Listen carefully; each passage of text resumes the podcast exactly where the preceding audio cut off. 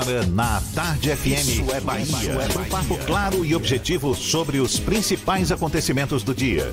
Um programa com a marca do Grupo A Tarde de Comunicação e do Bahia Notícias. Para botar tempero no começo da sua manhã. Isso é Bahia. Isso é Bahia.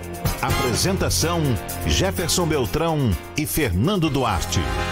Isso é Bahia. Oferecimento. Começou a maior liquidação do ano. É a Liquida Ferreira Costa. Image. Ainda bem que existe o Image para exames de imagem.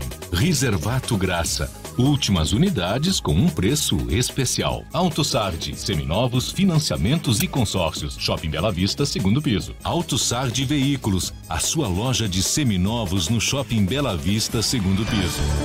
Olá, um bom dia para você, seja bem-vindo. Estamos começando mais um Isso é Bahia e vamos aos assuntos que são destaque nesta segunda-feira, 7 de outubro de 2019. Ministério da Saúde inicia hoje campanha nacional de vacinação contra o sarampo. Guarda Municipal reforça a segurança na Fazenda Grande do Retiro para evitar saques nas casas condenadas pela Defesa Civil. Big Brother Bahia, foragido de presídio de Salvador, é preso após ser flagrado pelo sistema de reconhecimento facial. Nova sede da Fundação Gregório de Matos vai ser inaugurada hoje na Barroquinha.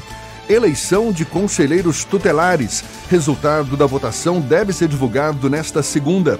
Sergipe declara situação de emergência por contaminação de óleo em praias. O Bahia inicia a semana fora do G6 depois da derrota para o Atlético Paranaense na Arena Fonte Nova. São alguns dos assuntos que você acompanha a partir de agora no Isso é Bahia. Estamos aqui recheados de informação, com notícias, bate-papo e comentários para botar tempero no começo da sua manhã. Junto comigo, ele, Fernando Duarte. Bom dia! Bom dia, Jefferson. Bom dia, Paulo Roberto na operação, Rodrigo Tardio e Rafael Santana na produção. Bom dia para todo mundo que está saindo de casa para ir para o trabalho, acompanhando a gente. Para quem está chegando em casa do trabalho, também acompanhando a gente. Quem está tomando esse cafezinho, que o cheiro está batendo aqui. Um grande dia para todo mundo. Cadê o meu cafezinho? Também quero. Olha, você nos acompanha pelas nossas redes sociais também. Nosso aplicativo pela internet no atardefm.com.br e ainda pode nos assistir pelo portal à tarde, olha nós aqui, ou então di diretamente pelo canal da Tarde FM no YouTube. E claro, pode participar enviando mensagens pelo nosso WhatsApp 7199-311-1010. Tudo isso e muito mais a partir de agora para você.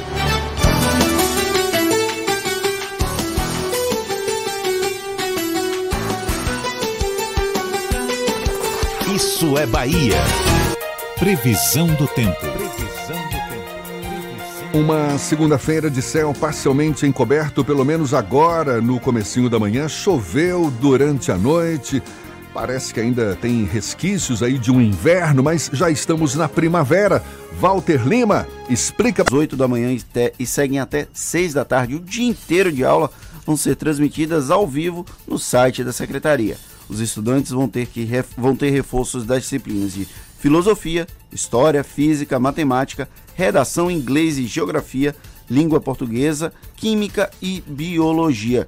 Já você já fez Enem, Jeff? Não é do meu tempo. Nunca fez Enem? Nunca. Eu tive essa experiência antes de ser dois finais de semana.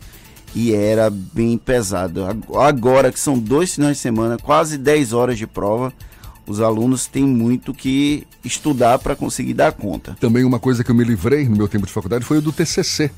Na época, a gente bastava ser aprovado nas diversas disciplinas que estava lá com o certificado, diploma em mãos. Hoje não tem esse TCC, mas que é uma iniciativa muito legal porque envolve um outro nível de conhecimento dos alunos. Agora, eu me livrei. É pesado, viu? Palavra de quem passou por TCC não é fácil. Lembra do apartamento dos 51 milhões de reais? Como esquecer, não é? Como esquecer? Principal ponto de referência ali naquela região da Graça, aqui em Salvador. Pois é, esse apartamento, onde foram encontrados os 51 milhões de reais em caixas de papelão, em malas, um dinheirama aí que seria do ex-ministro Gedel Vieira Lima, esse apartamento está à venda. É o apartamento 201 do edifício José Silva Aze, no bairro da Graça, e que é visitado hoje somente por corretores e clientes interessados. Unidades com a mesma planta no prédio estão avaliadas em 500 mil reais em sites de anúncios imobiliários, Fernando. Eu acho que não tem mais os 51 milhões lá, né? Não, Será? Poxa, que pena. Será Quem que tem alguma coisa embaixo do vaso sanitário? Será que tem alguma coisa assim guardada lá que a Polícia Federal não viu? E Jefferson, mudando um pouquinho de assunto para uma coisa um pouco mais séria, o, ministro da, o Ministério da Saúde começa hoje a campanha nacional de vacinação contra o sarampo. Na primeira fase, que vai até o próximo dia 25, o público-alvo é formado por crianças entre 6 meses e 4 anos. Já a segunda etapa, de 18 a 30 de novembro, vai ser voltada para a população com idade entre 20 e 29 anos.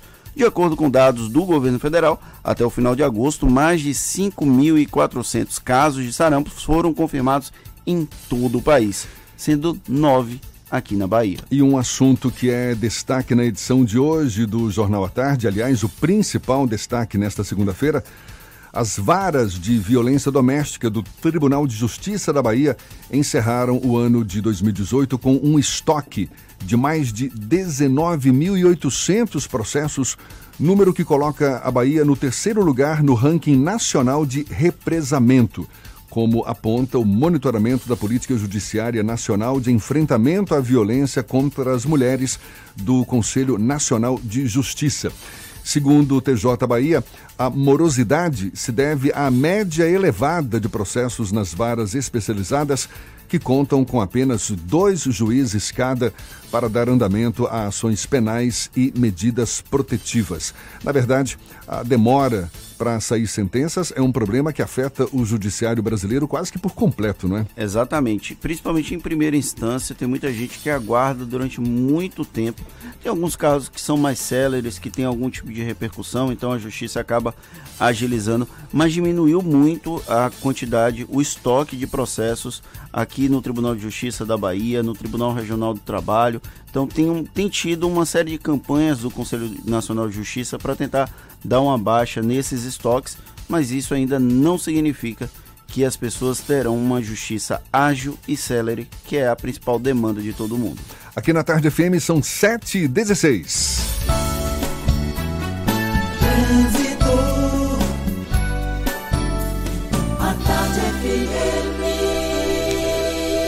Oferecimento: Monobloco, o pneu mais barato da Bahia. 0800 111 7080. Link dedicado e radiocomunicação é com a Softcomp. Chance única Bahia VIP Veículos. O carro ideal com parcelas ideais para você. Saúde é com o SESI. Acesse www.sesesaudeba.com.br. Você já está circulando de carro aí pela cidade ou vai pegar o carro já já? Então fique atento, fique atenta. Cláudia Menezes acordou cedinho para se inteirar aí, para se inteirar sobre o fluxo de veículos na capital baiana, na verdade, na Grande Salvador. Bom dia! Meu nome é Coragem. Salve Cláudia Menezes, tudo bom? Bom dia, Jefferson. Bom dia também para Fernando. Vamos lá, que meu nome é Coragem. Hoje a gente está aqui na base. Por enquanto, não vamos zoar por causa do tempo, mas vamos aguardar aí um pouquinho, vamos ver o que acontece. Agora eu vou falar de estrada, porque o trânsito está complicado na BR-324, sentido Salvador. Choveu, né? Jefferson já viu. Tem bastante lentidão em Valéria. Nesse trecho ainda chove, portanto, vamos ter cuidado na pista. E pontos de muita intensidade também em Águas Claras e Pirajá. Você vai levar cerca de 30 minutos para passar por esses trechos. Então, se você vai sair de Simões Filho, pode pegar-se aeroporto para chegar na região do aeroporto. Chegando lá, a Orla é o melhor caminho para chegar no centro da capital. Só tem um trechinho mais intenso em Itapuã por causa dos reflexos de um carro quebrado na via. Mas ainda assim está melhor que a paralela, viu? Que já tem trechos carregados na passagem pela estação Flamboyant e na região da rodoviária. Elimine os focos do mosquito Aedes todos os dias. Ele transmite dengue, chikungunya e zika, doenças que podem até matar. E você, já combateu o mosquito hoje? Proteja a sua família. Jefferson, contigo. Obrigado, Cláudia. A Tarde FM de carona com quem ouve e gosta. Agora são 7h18, a gente volta já já. Olha só, o Bahia começa a semana fora do G6, depois de perder para o Atlético Paranaense na Arena Fonte Nova. E em Sergipe, nosso estado vizinho, situação de emergência por causa da contaminação de óleo nas praias. Os detalhes você acompanha já já. Você está ouvindo Isso é Bahia. Lê pra mim. Audi Q5 com uma condição imperdível. Corra para aproveitar. Doutor? Aproveite! Audi Q5 somente neste mês com condições imperdíveis. A partir de R$ 199,990. Venha correndo e volte de Audi. Consulte todas as condições em audi.com.br. Audi Center Salvador 3380-4032. No trânsito, dê sentido à vida. Você sabia que na Monobloco os pneus velhos deixados pelos clientes podem virar chachim, cadeira e até asfalto? E que a Monobloco apoia o esporte amador e a cultura? E que também na Monobloco uma parte do lucro do serviço do seu carro você pode direcionar para algumas instituições beneficentes? Não sabia? Então se ligue. Monobloco faz tudo de mecânica e tem o pneu mais barato da Bahia. Água de Meninos, Lauro de Freitas e Abrantes. 0800 111 7080. Alô Salvador! Salvador, que coisa mais linda que tá a colina sagrada, viu? Já foi lá depois que a prefeitura concluiu a requalificação? Fui, ainda levei voinha. Agora tem acessibilidade para subir com mais fé, rampa, escadaria, ficou mais fácil. Tá bonito mesmo de ver a Igreja do Bonfim todo o entorno com nova pavimentação, iluminação, paisagismo. É, e na Baixa do Bonfim o Mercado dos Arcos foi reformado. A Praça Eusébio de Matos ganhou até um palco, não foi? Sim, foi por ali que parei o carro, Salvador. Construíram um estacionamento público e na igreja também fizeram um novo velário, viu? Mais seguro contra incêndios. Pois é, e em janeiro a prefeitura já tinha feito o restauro dentro da Basílica e inaugurado a requalificação da parte alta da Colina Sagrada, com ampliação da Praça do Largo. Isso tudo significa mais visitantes, como lembra a moradora Mariana Nascimento. Vai trazer melhoria para a igreja, né, que é, é um símbolo da cultura da Bahia, está sendo muito benéfico. Prefeitura de Salvador. A prefeitura que mais trabalha no Brasil. Quem tem uma empresa vive fazendo contas, não é mesmo? Mas você já parou para calcular quais os seus custos quando um funcionário adoece? É, funcionários saudáveis rendem mais, se afastam menos e garantem muito mais produtividade para o seu negócio. Por isso, com o SESI Saúde, você conta com soluções na prevenção de doenças e promoção de um ambiente de trabalho mais saudável e produtivo. Acesse sesesaudeba.com.br e descubra que SESI Saúde, saúde é com SESI. Quem olha já vê, por todo lado em Camaçari. Trabalho tá barril dobrado. Quem mais precisa tem. Tem mais saúde tem. Tem mais asfalto tem. Tem mais creche tem. Olha que tem o gás que tem. Tem o BS tem. Tem novo fartamento tem. Campos e praças tem. Quem mais precisa tem. Bolsa social tem. Tem casa melhor tem. Tem mais cuidado. Voltamos a apresentar Isso é Bahia. Um papo claro e objetivo sobre os acontecimentos mais importantes do dia. Agora são 7h21 e a gente dá um pulo à redação do Bahia Notícias. João Brandão tem novidades pra gente. Bom dia, João. Bom dia. Olha só, a Polícia Federal sugeriu a abertura de uma segunda investigação em decorrência do caso de candidaturas laranjas do PSL. Desta vez, especificamente para as contas de campanha do ministro do Turismo, Marcelo Álvaro Antônio. De acordo com o jornal Folha de São Paulo, um depoimento e uma planilha apreendida na apuração do caso levantam suspeita de que o dinheiro do esquema dos laranjas do PSL foi desviado para abastecer, por meio de Caixa 2, as campanhas do presidente Jair Bolsonaro e de Álvaro Antônio, que era coordenador da candidatura presidencial em Minas Gerais e candidato à Câmara dos Deputados. A nova investigação, caso aberta, terá o ministro de Bolsonaro como foco principal sob suspeita de ter movimentado recursos sem o conhecimento da Justiça Eleitoral. Agora é coisas boas para os concurseiros, olha só. A Prefeitura de Ribeira do Pombal, no Nordeste Baiano, está com inscrições abertas até o dia 30 de outubro de um concurso de 124 vagas permanentes.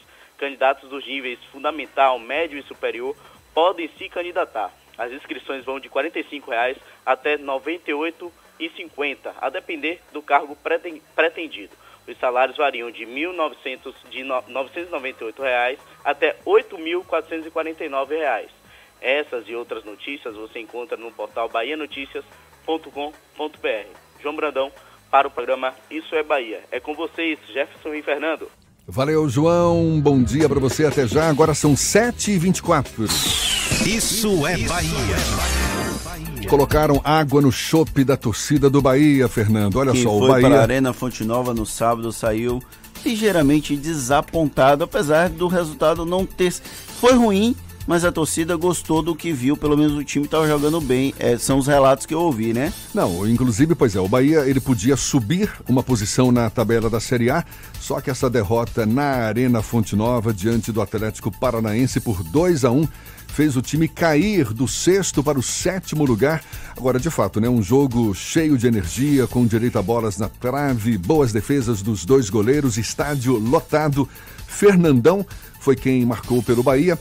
E agora o time volta a campo depois de amanhã, quarta-feira, às nove da noite, para enfrentar o São Paulo e mais uma vez na Arena Fonte Nova. E a seleção brasileira manteve 100% de aproveitamento na Copa do Mundo de Vôlei Masculino no Japão. Ontem, os comandados do técnico Renan Dalzotto venceram a forte seleção do Irã de virada por 3 sets a 1.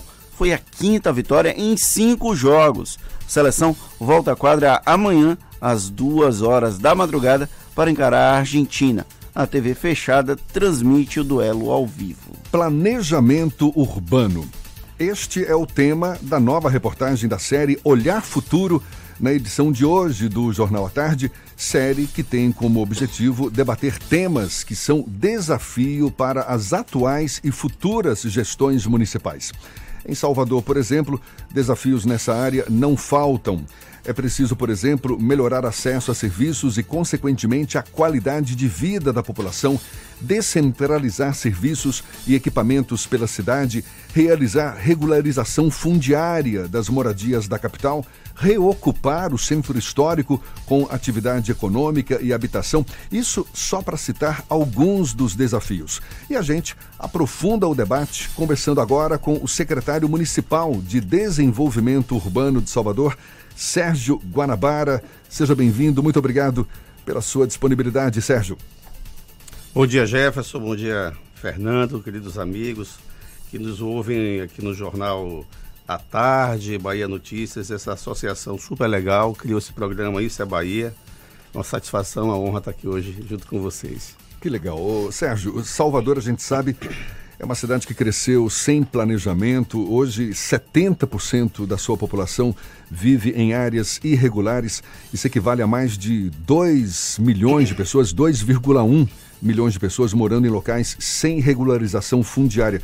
Como é que o senhor avalia o impacto dessa situação na busca por um planejamento urbano mais organizado? Jefferson, é, Salvador é, é uma cidade cheia de contrastes, né, contrastes de natureza geológica, é, o que caracteriza a nossa cidade como ter a cidade alta, a cidade baixa, isso é uma falha geológica. E temos também as diferenças é, de natureza social e natureza econômica. Essas diferenças são históricas, né? É, mas Salvador, nessa gestão do prefeito Assemi Neto, resolveu enfrentar essa questão de frente. A primeira medida foi através do PDDU, é, foi aprovado no ano de 2016, onde nós ampliamos em mais de 100%, a, identificamos e ampliamos as zonas especiais de interesse social. Essas zonas são naturalmente aqueles espaços urbanos é, onde nós temos núcleos de ocupação irregulares e que carecem de medidas é, para que a gente possa regularizar não só a propriedade, mas também a construção. Então, o, PDDU define como 236 zonas especiais de interesse social, sobre as quais nós temos um olhar diferenciado e, em razão da sua existência, da necessidade de fazer, de promover a inclusão econômica e a inclusão social também, é que o Executivo enviou à Câmara dos Vereadores um projeto de lei que trata exatamente da regularização fundiária. Esse projeto está desde o mês de abril eh, na Câmara sendo estudado, está na Comissão de Constituição e Justiça, tem um relator, nosso amigo vereador Alexandre Aleluia. Eh, eu já estive na Câmara dos Vereadores, apresentei esse projeto no detalhe, eh, me ofereci ao debate e como também já fiz, realizamos três audiências públicas.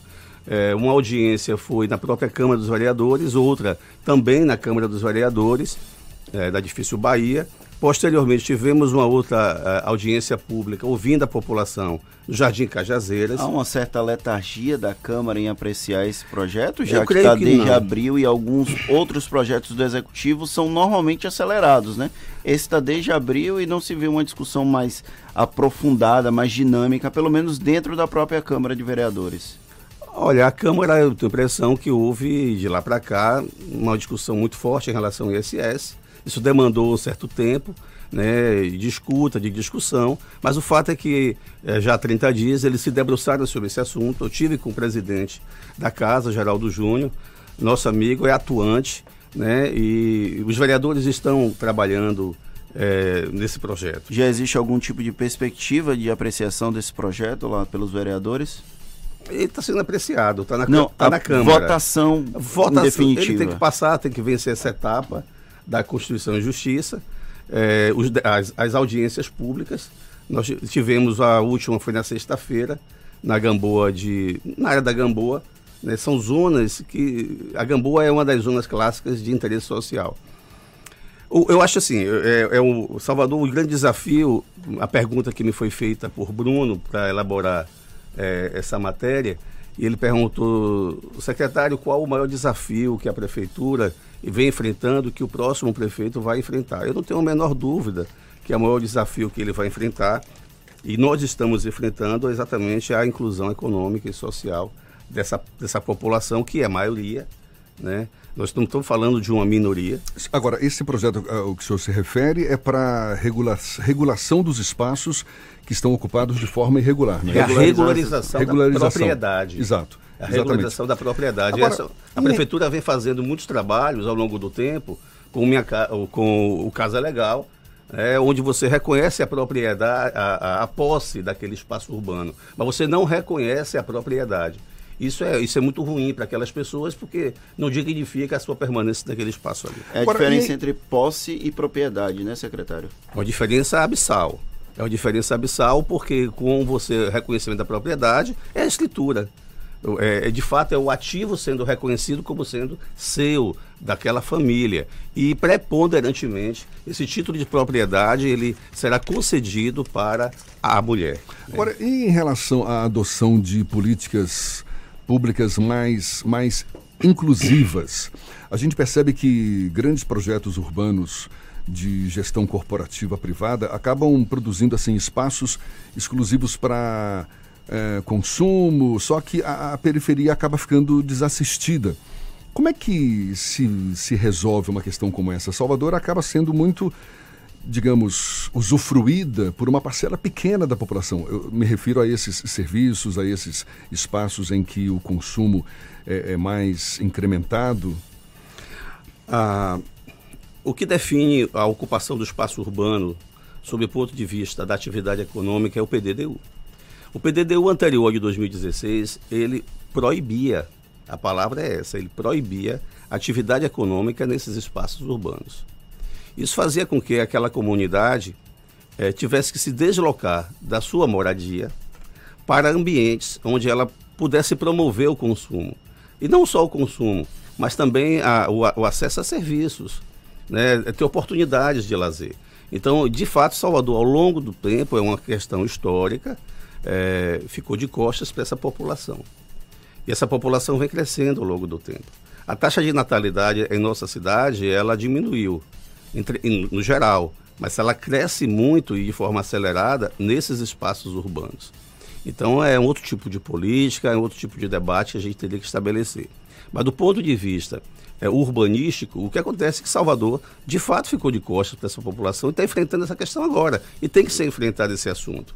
Então esse é um grande desafio que vai passar pela, que está passando pela gestão do prefeito Assemineto, que não teve condição de resolver todos os assuntos da nossa cidade, mas vai entregar uma cidade, sob o ponto de vista das políticas públicas, é, eficiente, né, de resultados é, incríveis em nossa cidade.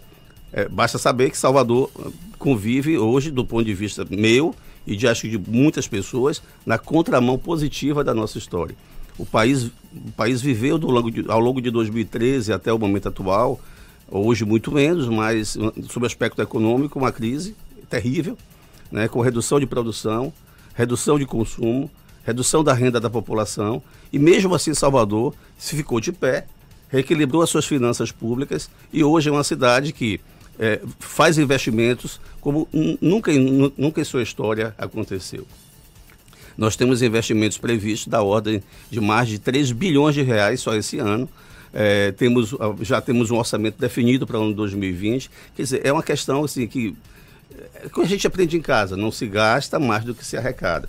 Então, é, do ponto de vista das finanças públicas, eu não tenho a menor dúvida de que o, pró o próximo prefeito vai receber uma cidade é, equilibrada economicamente e sob aspecto financeiro também. Estamos, estamos conversando com o secretário Sérgio Guanabara de Desenvolvimento e Urbanismo aqui de Salvador. Secretário, o Salvador 360 é talvez o grande, a grande mola propulsora econômica da Prefeitura de Salvador. Já é possível elencar resultados práticos do Salvador 360 que passam também por essa parte de planejamento urbano, de ocupação urbana? Ah, é interessante isso porque essa semana nós vamos começar o seminário da Frente Nacional dos Prefeitos. E eu estava pegando é, na semana passada uma apresentação e nós lançamos o, o Salvador 360 em maio de 2017. E ali era uma visão, quando falo de futuro, o futuro era uma visão de curto prazo. E nós tínhamos ali as ações todas elas definidas. E eu falei assim, poxa, essa apresentação já não funciona mais. Porque tudo aí era o que iríamos fazer, tudo já está feito. Não digo tudo 100%, mas 85% das ações que foram definidas lá em 2017 já foram realizadas. Restam 15, dessas 15 nós temos praticamente 90% em andamento e uma ou duas que ainda nós não efetivamos, mas iremos efetivar ainda esse ano. A exemplo do Polo de Economia Criativa, a exemplo do projeto da Codeba, o início da, da, da Casa da Música, né, do Arquivo Público. Mas se a gente pegar, fizer uma visão retrospectiva do 360, que é um plano de ativação econômica, é um plano que foi elaborado com o propósito de gerar emprego é, e desburocratizar uh, os processos públicos em relação ao consumidor, foi altamente eficaz. É um, é um programa que é, fez com que Salvador se descolasse daquela posição da cidade campeã de desemprego. Salvador hoje é líder, é uma cidade geradora de emprego, não obstante as questões que ainda presentes em nossa cidade, mas nós conseguimos descolar daquela cidade, daquela posição que era Salvador, a capital nacional do desemprego. Salvador não é mais a capital nacional do desemprego. Salvador hoje é líder do Norte e Nordeste na geração de emprego, é líder do Norte e Nordeste no PIB e disputa entre a terceira posição, oscila entre a terceira e a quinta, sexta, como a, em termos nacionais de capital do, do emprego. Então isso foi um ponto muito importante porque este programa foi um programa feito, concebido com o propósito de gerar emprego e esse propósito foi alcançado. Sobre os outros aspectos, vamos lá. A gente tem o primeiro eixo que foi lançado porque ele é um programa que compõe, ele foi elaborado com para gerar emprego, composto por oito eixos.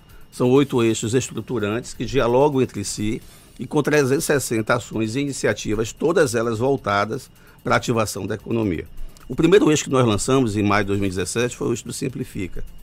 Então, hoje, nós já é, temos um código de obra que era elaborado na década de 80, nós temos um código de obra vigente, que ele é de 2017, leve, que retirou muitas das obrigações que as pessoas tinham antes, de pegar licença junto à SEDU, para poder fazer a instalação de ar-condicionado, substituição de piso, pintura de fachada de casa, é, derrubar uma parede que não seja uma parede estrutural. Tudo isso precisava de licença, hoje não. Você vê a cidade hoje, é, as pessoas podendo fazer as suas reformas sem necessidade né, e sem o ônus de ter que pagar por um alvará.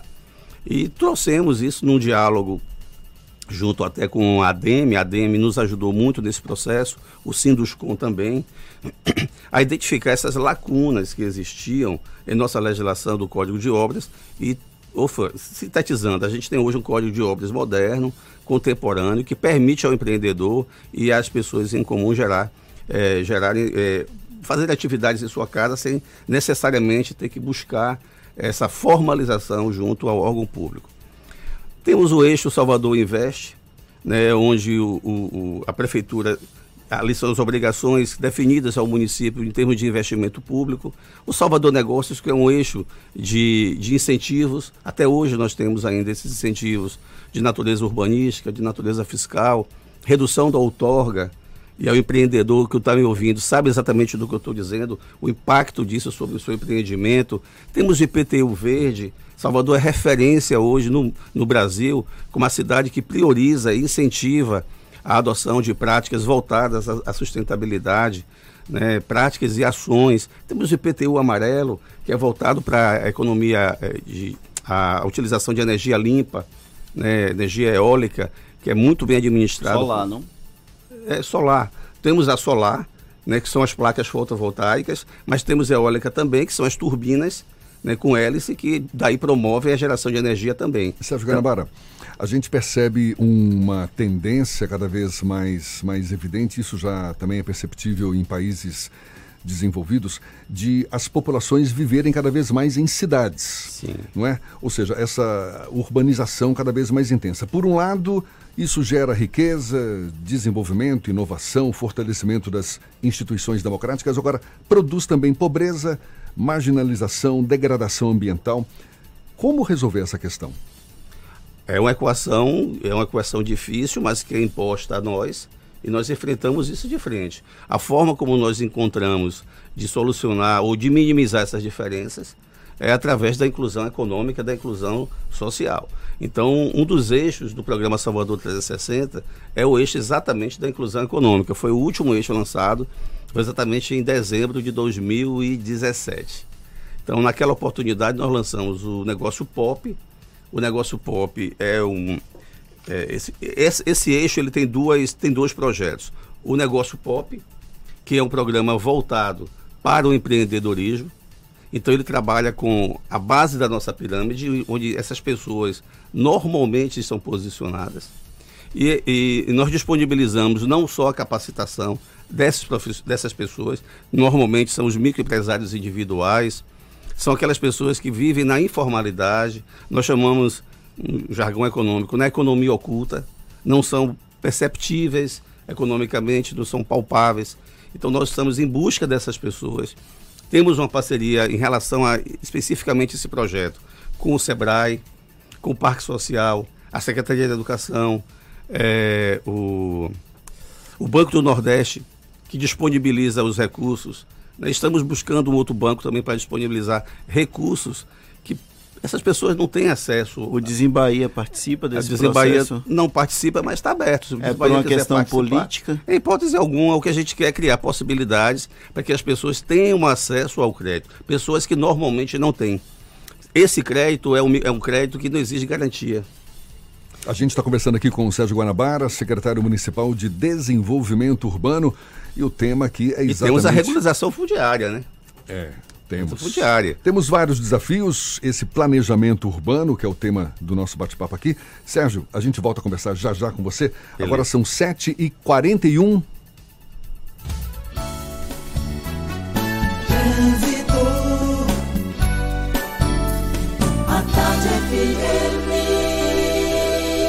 Oferecimento: Monobloco, o pneu mais barato da Bahia. 0800 111 7080. Link dedicado e radiocomunicação é com a Softcomp. Chance única Bahia VIP Veículos. O carro ideal com parcelas ideais para você. Saúde é com o SESI. Acesse www.sesisaudeba.com.br. Hora de falar de novo com Cláudia Menezes. Tem novidades pra gente, Cláudia? Sim, Jefferson, informações aí para você que vai sair agora da Pituba e vai de- em direção ao aeroporto, a Paralela e a Orla são boas opções, mas saiba que tem lentidão em trechos da Caribé e também na São Cristóvão. Mas eu estou olhando aqui, ainda assim, a São Cristóvão está bem melhor que a Caribé nesse momento, viu? Em direção ao aeroporto, apesar das obras que existem lá na São Cristóvão. No sentido oposto, se você está saindo de Itinga e quer chegar na região da rodoviária, a melhor escolha, a melhor escolha também é a Avenida São Cristóvão e depois a Orla. Tem intensidade em Itapuã, uma pequena lentidão em Pituaçu, mas é melhor evitar paralela agora, que continua com trechos bem intensos na passagem pela estação Flobanhã e no trecho final em direção à rodoviária. Reflexos aí de um acidente na saída da, da Tancredo Neves, um carro bateu no poste, claro, os curiosos ficaram aí de olho. Meu amigo e minha amiga, se você está passando por alguma das muitas obras que a Prefeitura de Salvador está fazendo, tenha paciência e lembre-se, os transtornos passam, os benefícios ficam. Jefferson. Obrigado, Cláudia. A Tarde FM de carona com quem ouve e gosta. E olhe, já já, nova sede da Fundação Gregório de Matos vai ser inaugurada hoje na Barroquinha. E a gente volta a conversar também, num instantinho só, com Sérgio Guanabara, secretário municipal de Desenvolvimento Urbano. Faltam 16 para as 8 na Tarde FM. Você está ouvindo Isso é Bahia. Chance única Bahia VIP. Não deixe passar. Corra para aproveitar. Super lotes de seminovos com parcelas ideais para você. Lote 1, Sandero Agile ou Siena Fire com parcelas de 399. Lote 2, Etios HB20 ou Lifan X60, parcelas de 799. Lote 3, Renegade e X35 ou Corolla, parcelas de 999. Bahia VIP Veículos, Avenida Barros Reis Retiro. Fone 3045 5999. Consulte condições na concessionária. No trânsito, a vida vem primeiro. Você sabia que na Monobloco toda a energia elétrica utilizada para consertar o seu carro é captada de placas solares? E que o óleo trocado do seu carro vai para reciclagem para ser refinado novamente? E que na Monobloco os pneus velhos deixados pelos clientes podem virar chachim, cadeira e até asfalto? Não sabia? Então se ligue. Monobloco faz tudo de mecânica e tem o pneu mais barato da Bahia. Água de Meninos, Lauro de Freitas e Abrantes. 0800 111 7080. A Uber é pra você que gosta de decidir como andar por aí. Ela te oferece muitas formas de pagar, para você chegar cada vez mais longe. Dinheiro, pré-pago, débito ou crédito. Vamos do jeito que for melhor para você? Então, baixe o app da Uber e pague como quiser. Uber. Para você, para todos. Vamos! Quem olha já vê por todo lado em Camaçari. Trabalho tá barril dobrado. Quem mais precisa tem. Tem mais saúde tem. Tem mais asfalto tem. Tem mais creche tem. Olha que tem o gás que tem. Tem o BS tem. Tem novo fartamento tem. E praças tem. Quem mais precisa tem. Bolsa social tem. Tem casa melhor tem. Tem mais cuidado Central Papelaria, tem. os melhores preços e a maior variedade em material escolar e escritório da Bahia e a hora certa. A Tarde FM, 14 para as 8. 3369 mil. Central Papelaria, variedade assim você nunca viu. 3369 mil, é só ligar.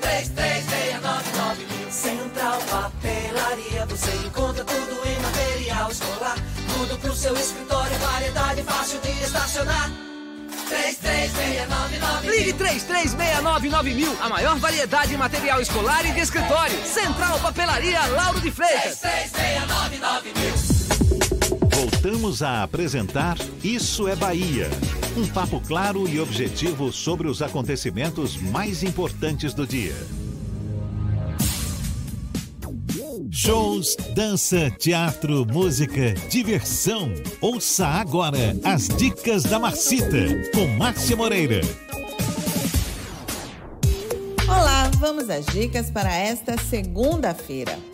Abrindo a programação do mês, o projeto Segundas do Chorinho apresenta na noite de hoje o trabalho do grupo CPI, Choro Popular Instrumental. O grupo é formado por Duda Veloso ao bandolim, Val Ribeiro no violão sete cordas e Papamel na bateria. Os convidados da noite são o cantor e compositor Walter Ribeiro e o violonista Roberval Santos. Hoje, às 8 da noite, na varanda do SESI Rio Vermelho, cover de 20 reais. Uma viagem musical pelos estilos e ritmos de samba existentes na Bahia, em Minas Gerais, Rio de Janeiro e São Paulo. Assim é o espetáculo Rodovia do Samba, que se passa no cenário montado como um charmoso bar e com figurinos que representam os estados visitados. As músicas são apresentadas pelo grupo Viva Voz. Amanhã, às 8 da noite, na sala do coro do Teatro Castro Alves, ingressos a R$ 30 e 15 reais. E o cantor e compositor mineiro Beto Guedes tem encontro marcado com o público baiano. Ele se apresenta na sala principal do Teatro Castro Alves na próxima sexta-feira, dia 11, às 9 da noite. No repertório, somente os clássicos de sua autoria, como Sol de Primavera, Amor de Índio e O Sal da Terra. Beto Guedes promete celebrar no palco temas como a paz, a natureza e o amor. Ingressos a partir de 80 reais a inteira, já à venda nas bilheterias do teatro ou no site Ingresso Rápido. Outras dicas você acompanha no meu Instagram, Dicas da Marcita. Beijos e boa diversão. Isso é Bahia. A Tarde FM. Quem ouve, gosta. Agora, 12 minutos para as 8 horas, a gente vai à redação do Portal à Tarde. Thaís Seixas. Bom dia, Thaís. Olá, Jefferson. Bom dia. Bom dia, Fernando. E a você que acompanha o Isso é Bahia. Começa hoje e segue até sexta a Semana Nacional de Conciliação da Caixa Econômica Federal. Cerca de 120 mil clientes do banco em todo o país vão poder renegociar as dívidas cobradas na Justiça. Durante a semana, a regularização dos débitos será facilitada, com descontos de até 90% para pagamentos à vista. Ao todo, são 71 mil pessoas físicas e 50 mil pessoas jurídicas. Os clientes que receberam a carta convite da Caixa podem ser atendidos nas agências do banco ou em algumas varas da Justiça. A lista completa com os locais de atendimento pode ser consultada no site caixa.gov.br barra você no azul. E olha só, essa é para você que está à procura de trabalho. Mais de 4 mil vagas temporárias de emprego devem ser criadas na Bahia até dezembro. Segundo a Associação Brasileira do Trabalho Temporário, o número é 14,8% maior do que o mesmo período de 2018, quando foram geradas cerca de 3.600 oportunidades. Em todo o país serão mais de 570 mil novos postos. A Bahia ocupa a décima posição no ranking nacional e as principais chances de trabalho são para as áreas de indústria, comércio e serviços. Essas áreas aí que são impulsionadas pelo aumento das vendas para o Dia das Crianças, a Black Friday e o Natal. Essas e outras notícias estão aqui no portal à tarde, atarde.com.br. É com vocês. Obrigado, Thaís. Agora 10 para as 8 horas. Isso é Bahia. O governo de Sergipe decretou situação de emergência por causa do aumento de danos ambientais causados pelo óleo de origem desconhecida que já atingiu mais de 120 praias da região Nordeste. Um gabinete de crise foi criado no estado para acompanhar o caso e nesta segunda-feira o ministro do Meio Ambiente, Ricardo Salles, é esperado para um sobrevoo aos locais atingidos. Aqui na Bahia, olha só, já há registro de óleo em Baixio, no distrito de Esplanada, Siribinha, região de Mangue Seco e no Conde, litoral norte. A Petrobras informou que o produto encontrado nas praias é petróleo cru não produzido no Brasil. A sede da Fundação Gregório de Matos vai ser inaugurada hoje no prédio onde funcionava o antigo hotel Castro Alves, na ladeira da Barroquinha. Novo espaço, que teve um investimento de mais de 10 milhões de reais e vai compor o Quarteirão das Artes, tem duas salas de ensaio, café teatro Nildo Spencer e a sala Nelson Maleiro. A inauguração está marcada para seis e meia da noite, em cerimônia que vai contar com a presença do prefeito Assemineto. E a gente volta a conversar com o Sérgio Guanabara, secretário municipal de Desenvolvimento e Urbanismo de Salvador. Fernando tem uma pergunta. Secretário, o, a Prefeitura de Salvador foi envolvida indiretamente em uma polêmica sobre o terreno na nova rodoviária de Salvador. A Prefeitura, inclusive, eh, requereu participar desse processo de discussão, já que seria proprietária de uma parte desse terreno. Qual a situação atual dessa discussão e a Prefeitura vai participar desse processo como? Vai ceder essa área para o governo do estado construir a nova rodoviária de Salvador? Fernando, esse assunto, ele aparentemente ele está judicializado. Né? É a informação última que eu recebi da nossa Procuradoria Municipal. É, aquela área ali, de fato, ela integra um, um, uma área que foi parcelada, que existe um TAC, né, que é um termo de ajuste, de, um termo de acordo e compromisso firmado com o município, para se fazer um parcelamento ali, um loteamento. E em razão disso, 35% daquela área é patrimônio do município e 40% dos lotes comercializáveis e são calcionadas é, em razão desse esse TAC firmado com o município no ano de 99. Então, é, uma, essa matéria nós, foi objeto de uma reunião que eu, eu tive essa reunião justamente com o secretário Carreira da Casa Civil aqui do município, com o Marcos Calvalcante, do governo do estado, com a procuradora, é, nesse momento me faltou o nome dela, é, que está participando dessa ação judicial, juntamente com a nossa procuradoria. Bárbara Camardelli? A Bárbara, exatamente. E, então esse assunto hoje está no âmbito da Procuradoria Municipal, Procuradoria do Estado. Né? A nossa relação jurídica não é com o Estado. O município tem nada a ver com o Estado em relação a essa discussão. A nossa relação é com o loteante e é com quem firmou o TAC com o município. E, de fato, a solução para esse, esse, esse impasse passa necessariamente por uma discussão com o município. Secretário Sérgio Guanabara, uma última pergunta. Existe algum projeto de reocupação do Centro Histórico de Salvador com atividade econômica, habitação sendo colocada em prática? A econômica já está bastante visível. Nós temos ali no Centro Histórico é, dois equipamentos estruturantes. Temos a Casa do Carnaval, que é um case de sucesso um outro case de sucesso é exatamente o Hub Salvador, que é um equipamento hoje referência no Brasil, um dos mais importantes hoje é, no mundo existente, porque ele já faz parte da rede de, de, de startup. Colocou Salvador no cenário mundial nesse assunto que é inovação, criou nova, uma, um novo eixo de desenvolvimento econômico para a nossa cidade e diversos outros investimentos é, na área de desenvolvimento urbano, de intervenções urbanísticas vem sendo feita. Um dos pontos que a gente vai fazer lá exatamente a parte de habitação, que o projeto ainda está sendo finalizado pela Fundação Gregório é, Mário Léo Ferreira. Sérgio Guanabara, secretário municipal de Desenvolvimento e Urbanismo de Salvador, conversando conosco aqui no Isso é Bahia. Muito obrigado pelos seus esclarecimentos, pela atenção dada aos nossos ouvintes. Um bom dia. Bom dia, Jefferson, Fernando, queridos amigos aqui que deram suporte da técnica, aos nossos ouvintes e dizer que é o seguinte, nós temos muito para falar. Né? O Salvador 360 é um programa de governo do prefeito Assemineto. São 360 ações e iniciativas, todas elas voltadas para a ativação da economia.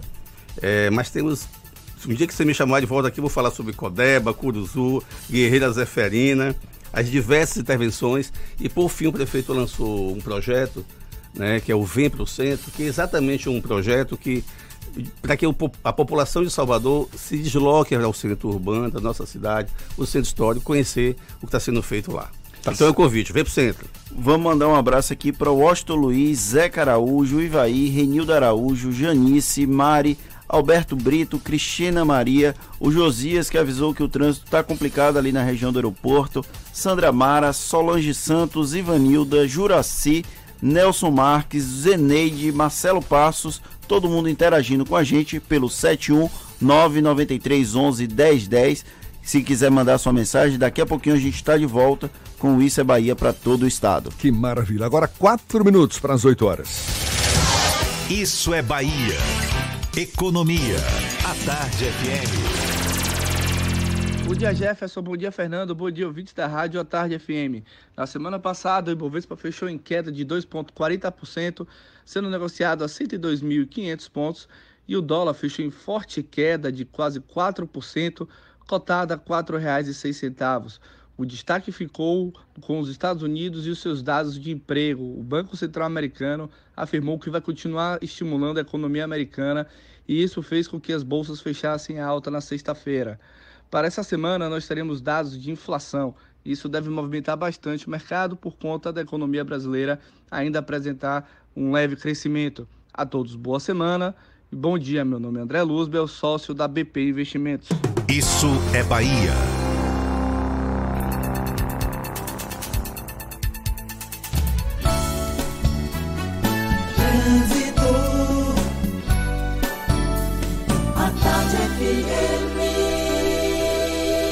Oferecimento: Monobloco, o pneu mais barato da Bahia. 0800 111 7080. Link dedicado e radiocomunicação é com a Softcomp. Chance única Bahia VIP Veículos. O carro ideal com parcelas ideais para você. Saúde é com o SESI. Acesse www.sesesaudiba.com.br.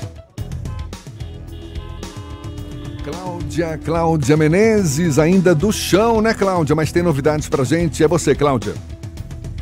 Isso mesmo, Jefferson. Tem novidade, informação de dois acidentes aí. Um engavetamento na Caribé, sentido paralela, e outro acidente foi no Bambudal, na região do aeroporto. Então, o trânsito complicou total na Avenida Caribé agora. Então, se você está saindo da paralela e vai para o aeroporto, a melhor escolha é a Avenida São Cristóvão e acaba sendo também a melhor opção para você que está saindo de Tinga e vai para o centro da capital. Desde o final da estrada do Corpo, em Lauro de Freitas, sentido Salvador, totalmente congestionado. Então, uma opção de desvio aí para você que está saindo de Vilas do Atlântico é pegar a orla da cidade para chegar no centro da capital. Ou também, se você já estiver na estrada do Corpo, faz um desvio ali na rua Doutor Gerino de Souza Filho, você já sai na estação aeroporto.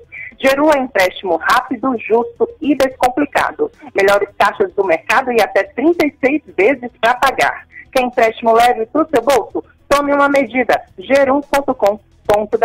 Jefferson, com você. Obrigado, Cláudia. A Tarde FM de carona com quem ouve e gosta. A gente faz mais um intervalo e daqui a pouquinho volta para falar para toda a Bahia. É um instante só. Você está ouvindo Isso é Bahia. Lê pra mim. Audi Q5 com uma condição imperdível. Corra para aproveitar. Doutor? Aproveite! Audi Q5 somente neste mês com condições imperdíveis. A partir de R$ 199,990. Venha correndo e volte de Audi. Consulte todas as condições em audi.com.br. Audi Center Salvador 3380-4032. No trânsito, dê sentido à vida. Amor, tô precisando ir ao dentista. Vai no SESI. E também na nutricionista. No SESI também tem. E a fisioterapia. Passa no SESI. Ué, então eu vou é correndo. Fui! Ótimo, eles fazem avaliação física também. O SESI Saúde oferece serviços em odontologia, fisioterapia, nutricionista, consultas, exames e muito mais. E tudo com preços acessíveis. Acesse www.sesesaudiba.com.br e descubra que SESI Saúde, saúde é com SESI. Você já tinha muitas razões para ser Team Black. Agora tem ainda mais com um super bônus. Além de diversão em dobro com 8 GB para assistir muitos vídeos, 8 GB de internet e redes sociais ilimitadas, você ganha mais 2 GB para usar como quiser por 12 meses. Tudo isso a partir de 119,99 reais por mês. Vá a uma loja, traga o seu número para TIM e aproveite. Venha ser Team Black. Saiba mais em tim.com.br. Quem olha já vê por todo lado em Camaçari. O trabalho tá barril dobrado. Quem mais precisa tem. Tem mais saúde tem. Tem mais asfalto tem. Tem mais creche tem. Olha que tem o gás que tem. Tem o BS tem. Tem novo fartamento tem. Campos e praças tem. Quem mais precisa tem. Bolsa social tem. Tem casa melhor tem. Tem mais cuidado. Prefeitura de Camaçari, cuidando de quem mais precisa.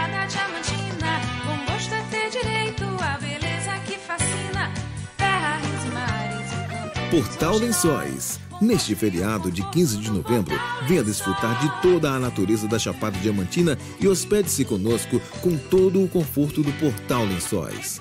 Portal Lençóis. Informações e reservas pelo 3450-1090. Bela Bowling, o boliche do Shopping Bela Vista. Venha se divertir, aberto de domingo a domingo e a hora certa. A Tarde FM 8 e 1. Está pensando em um dia de diversão incrível? Então venha para o Bela Bowling, o boliche do Shopping Bela Vista. É o maior espaço de diversão com boliche de Salvador. Temos pacotes para você fazer a sua festa de aniversário ou confraternização. E de segunda a sexta, a hora de pista para seis pessoas com uma porção de batata frita sai por apenas R$ 49,90. Os sapatos são à parte. Consulte condições, traga a sua turma e aproveite. Bela Bowling, o boliche do Shopping Bela Vista, o maior espaço de diversão com boliche de Salvador.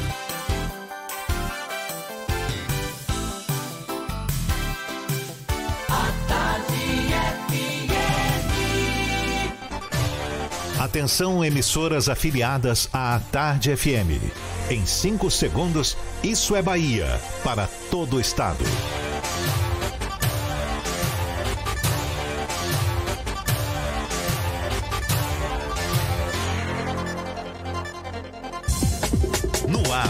Isso é Bahia. Informação com a marca do Grupo A Tarde e do Bahia Notícias. Política, segurança, saúde, cidadania. Isso é Bahia. Apresentação: Jefferson Beltrão e Fernando Duarte. A Tarde FM. Quem ouve, gosta. Olá, um bom dia para você. Seja bem-vindo. A partir de agora, Isso é Bahia em rede com emissoras de todas as regiões do estado. E vamos aos assuntos que são destaque nesta segunda-feira, 7 de outubro de 2019. Jacobina, homens encapuzados rendem vigilante e incendeiam ônibus em garagem de empresa. Operação contra desmatamento destrói mais de 100 fornos usados em produção ilegal de carvão vegetal no sudoeste baiano. Eleição de conselheiros tutelares, resultado da votação deve ser divulgado nesta segunda-feira. Isso é Bahia, um programa recheado de informação com notícias, bate-papo e comentários para botar tempero no começo da sua manhã. Junto comigo, Fernando Duarte. E aquele bom dia para todo o estado, Fernando. Bom dia, Jefferson. Bom dia, Paulo Roberto na operação. Bom dia para Rodrigo Tardio e Rafael Santana na produção. E um bom dia mais que especial para a Cidade FM de Luiz Eduardo Magalhães, Itapuí FM de Itororó, Eldorado FM de Teixeira de Freitas, RB Líder FM de Rui Barbosa, Serrana Líder FM de Jacobina, Baiana FM de Itaberaba, 93 FM de Jequié, Interativa FM de Itabuna, Ativa FM de Eunápolis e a Cultura FM de Paulo Afonso. Que maravilha! A gente lembra que você nos acompanha também pelas nossas redes sociais, nosso aplicativo, pela internet no atardefm.com.br e além de nos ouvir, pode nos assistir pelo portal A Tarde Olha nós aqui ou pelo canal da Tarde FM no YouTube e, claro, participar enviando mensagens pelo nosso WhatsApp 7199-311-1010. Tudo isso e muito mais a partir de agora para você.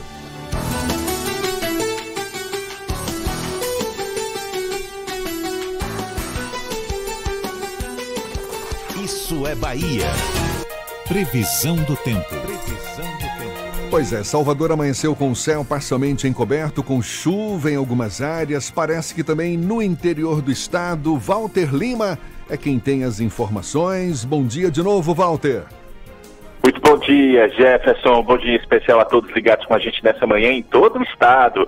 Pois é, Salvador, região metropolitana e Recôncavo vão ficar com esse tempo nublado e chuva a qualquer instante, máxima de 30 graus na capital. Voando para o portal da Chapada, para a nossa querida Itaberaba e toda a região ali no entorno, temos nesse momento 21 graus, mas chegou a fazer 16 mais cedo, hein? É bom você sair agasalhado, se vai sair de casa, leva um agasalho e um bom guarda-chuva, porque pode chover a qualquer hora. Saindo agora de Itaberaba e indo para o extremo sul, vamos para a nossa bela Eunápolis, que sofreu semana passada com temporais, temos uma segunda com nebulosidade e chuva até o final da manhã. O tempo pode ficar firme de tarde, a máxima não deve passar dos 30 graus. Procurando ar-condicionado econômico, conheça o Split Inverter da Mideia, que você encontra na Frigelar. Quem entende de ar-condicionado, escolhe Mideia e Frigelar. frigelar.com.br. Volto contigo, Jefferson. Obrigado, Walter. Agora são 8 e 6. Isso é Bahia. O resultado das eleições para escolher os quase 4.500. Não, quase 4.450 conselheiros tutelares da Bahia deve ser divulgado nesta segunda-feira. Essa votação foi realizada ontem em todos os municípios baianos. O assunto é tema do comentário político de Fernando Duarte. Isso é Bahia. Política. A Tarde FM. Ontem à tarde eu passava por um principal, o principal colégio eleitoral lá da minha cidade, em Valença, e aí eu vi muita gente participando desse processo de discussão sobre a eleição de conselhos tutelares. Essa eleição é extremamente importante não apenas para crianças e adolescentes que são acompanhados pelos órgãos, mas também porque é a política do dia a dia sendo realizada. e inclusive é uma eleição que sempre ficou em segundo plano. Ontem, pela primeira vez, eu vi uma grande mobilização popular em torno dessa escolha dos conselheiros e faz parte desse processo da gente participar ativamente da democracia. E é algo que falta à população brasileira. A gente fala o tempo todo de participar ativamente, de acompanhar as atividades dos nossos políticos e quando a gente tem a oportunidade de exercer a política na prática, a democracia na prática, a gente tem uma certa resistência. Os conselheiros tutelares, essa disputa, inclusive, ela é muito acirrada entre o segmento evangélico, que é quem tem dominado ao longo dos últimos anos essa eleição, principalmente figuras ligadas à Igreja Universal do Reino de Deus, que aqui em Salvador controla boa parte das cadeiras de conselheiros tutelares. E isso vai ter um impacto direto no processo eleitoral de 2020 e de 2022. Vou explicar para o nosso ouvinte o que, é que acontece. As pessoas elegem agora no Conselho Tutelar e essas pessoas do Conselho Tutelar são, digamos que, cabos eleitorais. E aí, quando vai chegar nas próximas eleições, essas pessoas que são parte do Conselho Tutelar além de ter o trabalho social extremamente relevante, eles funcionam como uma ponte entre políticos e a comunidade. É aquele elo final do processo democrático. Por isso é tão importante nós acompanharmos a eleição dos conselhos tutelares, mas também após a eleição acompanhar os trabalhos desenvolvidos por esses conselheiros, porque é a democracia na prática e infelizmente durante muito tempo nós colocamos ela de lado.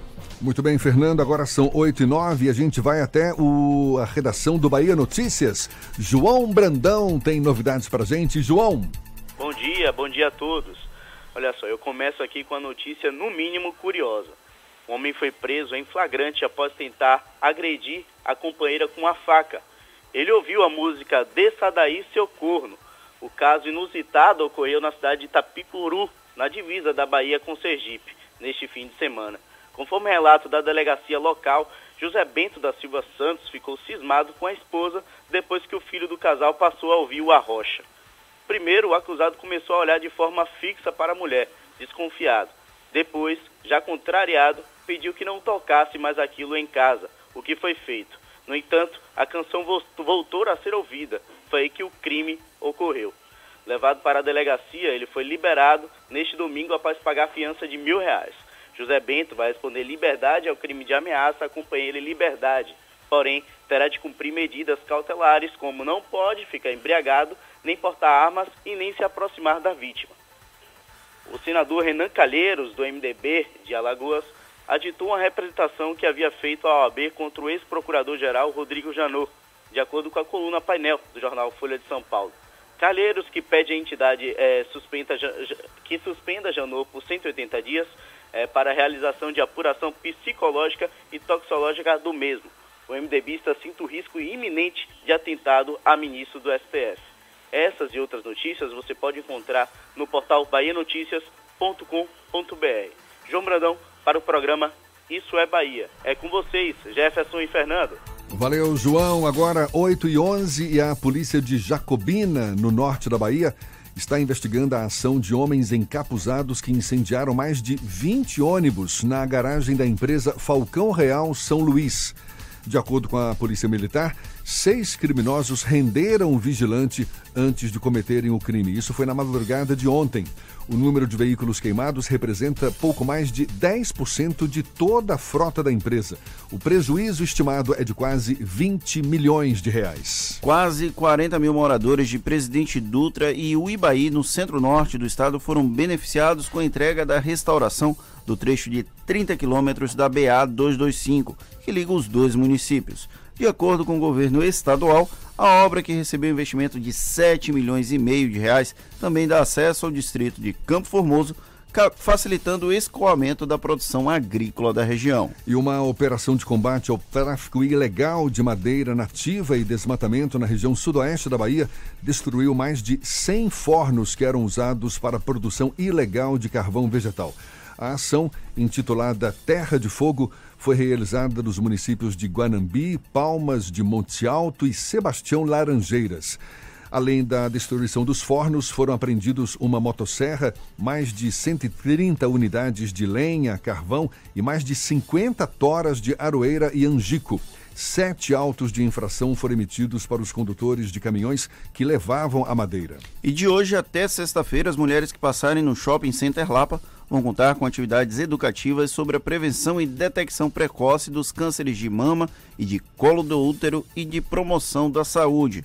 A ação faz parte do progra da programação da campanha Outubro Rosa, com o objetivo de conscientizar a população sobre a importância da prevenção e diagnóstico precoce. Já entre os próximos dias 16, 18, 22 e 29 e 30 de outubro, vai ser realizada a ação Outubro Rosa nas comunidades, com atividades e encaminhamento para a realização de exames no bairro da Paz, em Mussurunga, Cajazeiras, Brotas e Nucabula. E olhe mais uma ação do Big Brother Bahia. Um homem identificado como Alain Ricardo Santos, de 26 anos e foragido da penitenciária Lemos Brito, em Salvador, foi preso neste fim de semana em uma estação do metrô após ser flagrado pelo sistema de reconhecimento facial da Secretaria Estadual da Segurança Pública. Ele foi abordado por policiais militares e confessou ser foragido da penitenciária onde cumpria a pena por tráfico de drogas. Até agora, 71 criminosos já foram detidos em Salvador e em Feira de Santana com a ajuda da tecnologia. Emplacou mais uma esse Big Brother Bahia. Não para de, de aprender pessoas, isso é extremamente relevante no nosso processo. O uso da tecnologia na segurança é maravilhoso. A gente fica impressionado cada vez que a gente vê essa notícia. A Bahia é pioneira, a gente tem que dar os parabéns para a Secretaria de Segurança Pública que trouxe essa tecnologia aqui para o nosso estado. E a gente dá o nosso giro pelo interior do estado, começando por Jequié. Márcio Lima, da 93 FM, é quem fala conosco. Bom dia, Márcio. Bom dia, Jefferson Beltrão. Bom dia, Fernando Duarte. Bom dia a todos os ouvintes do Isso é Bahia. Estamos chegando com as informações de Jequié. Um estudo realizado pelo 19º Batalhão de Polícia Militar mostra que aconteceram 785 acidentes de trânsito de 1 de janeiro a 30 de setembro de 2019 em Jequié. Os dados foram coletados pela Coordenação de Planejamento Operacional, acompanhada pelo Major PM Mustafa. Do total, foram 517 acidentes sem vítimas, 265 com vítima, quando os envolvidos saem machucados ou feridos, 16 acidentes com, por direção perigosa, 6 por embriaguez ao volante e 3 acidentes com vítima fatal. A estatística foi apresentada pelo Tenente Coronel Itamar Gondim no programa Jequié Urgente aqui da Rádio 93 FM. É, o Fernando Duarte falava há poucos instantes sobre a questão da eleição de novos conselheiros tutelares. Aqui em Jequié, 10.495 pessoas foram ao colégio presidente Médici neste domingo para escolher os novos conselheiros tutelar. Após um período de campanha dos candidatos, o resultado ficou o seguinte: são cinco candidatos eleitos. A Aline Souza, ela foi eleita, Sandra Vanessa, reconduzida ao cargo, Ana Paula Freire também reconduzida ao cargo, Matheus Santos Moraes foi eleito, Maria Madalena dos Santos também eleita. São cinco eh, titulares e cinco suplentes. São essas informações que nós temos no momento para os ouvintes que nos acompanham agora no programa Isso é Bahia. Forte abraço a todos, uma ótima semana para todos nós. Ao vivo de Jequié, na 93 FM, Márcio Lima, para o Isso é Bahia. Tchau. Valeu, Márcio. Bom dia para você. Daqui a pouco a gente vai a Paulo Afonso conversar com Antônio Carlos Zuca. Primeiro, o assunto agora é Salvador, que lidera a criação de empregos no Nordeste nos últimos 12 meses. A capital baiana registrou a criação de mais de 6.400 vagas com carteira assinada no acumulado dos últimos 12 meses, esse período terminado em agosto agora, segundo a, o CAGED, que é o Cadastro Geral de Empregados e Desempregados do Ministério do Trabalho. Entre as capitais, Salvador ocupa a sexta posição na criação de vagas formais. Os setores que mais estimularam esse resultado foram o de construção civil, com a criação de quase 4.200 vagas, serviços com mais de 2.100 vagas e o comércio, com 655 postos com carteira assinada. nada. A gente está na semana do Dia da Criança, não demora muito, já estaremos chegando no Natal, duas datas festejadas especialmente pelo comércio, com a criação inclusive de vagas temporárias. E quem conversa agora com a gente para falar um pouco mais sobre o desempenho desse setor é o superintendente da CDL, Câmara de Dirigentes Logistas de Salvador, Silvio Correia. Muito bom dia, seja bem-vindo, Silvio. Bom dia, Jefferson. Bom dia, Fernando. Bom dia, ouvintes. É um prazer muito grande estar aqui, estou à sua disposição. Esse número de vagas a mais na área do comércio corresponde também a um desempenho mais promissor do setor do comércio em Salvador? Com certeza, Jefferson. É, e a gente agora está chegando próximo ao último trimestre do ano, é, notadamente os melhores meses né, de vendas. Temos agora o Dia das Crianças, onde a gente tem uma expectativa de crescimento em torno de 5 a 6% nas vendas. Temos o Black Friday se aproximando também. E depois um evento importantíssimo que a CDL Salvador promove, que é o Natal de Luz e Prêmios. Então, realmente, os ventos são promissores. E o senhor explica como esse, esse incremento nas vendas? Olha, a, a gente não pode esquecer que temos ainda algumas dificuldades econômicas né, no, no país e, e no Estado. Mas algumas medidas é, positivas vêm ajudando.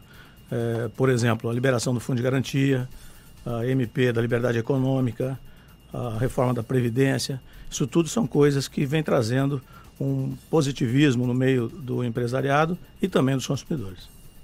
Senhor, para os nossos ouvintes, que a gente sabe que a maioria deles sabe exatamente o que é o CDL, mas seria bacana explicar para quem não conhece qual é a função do CDL.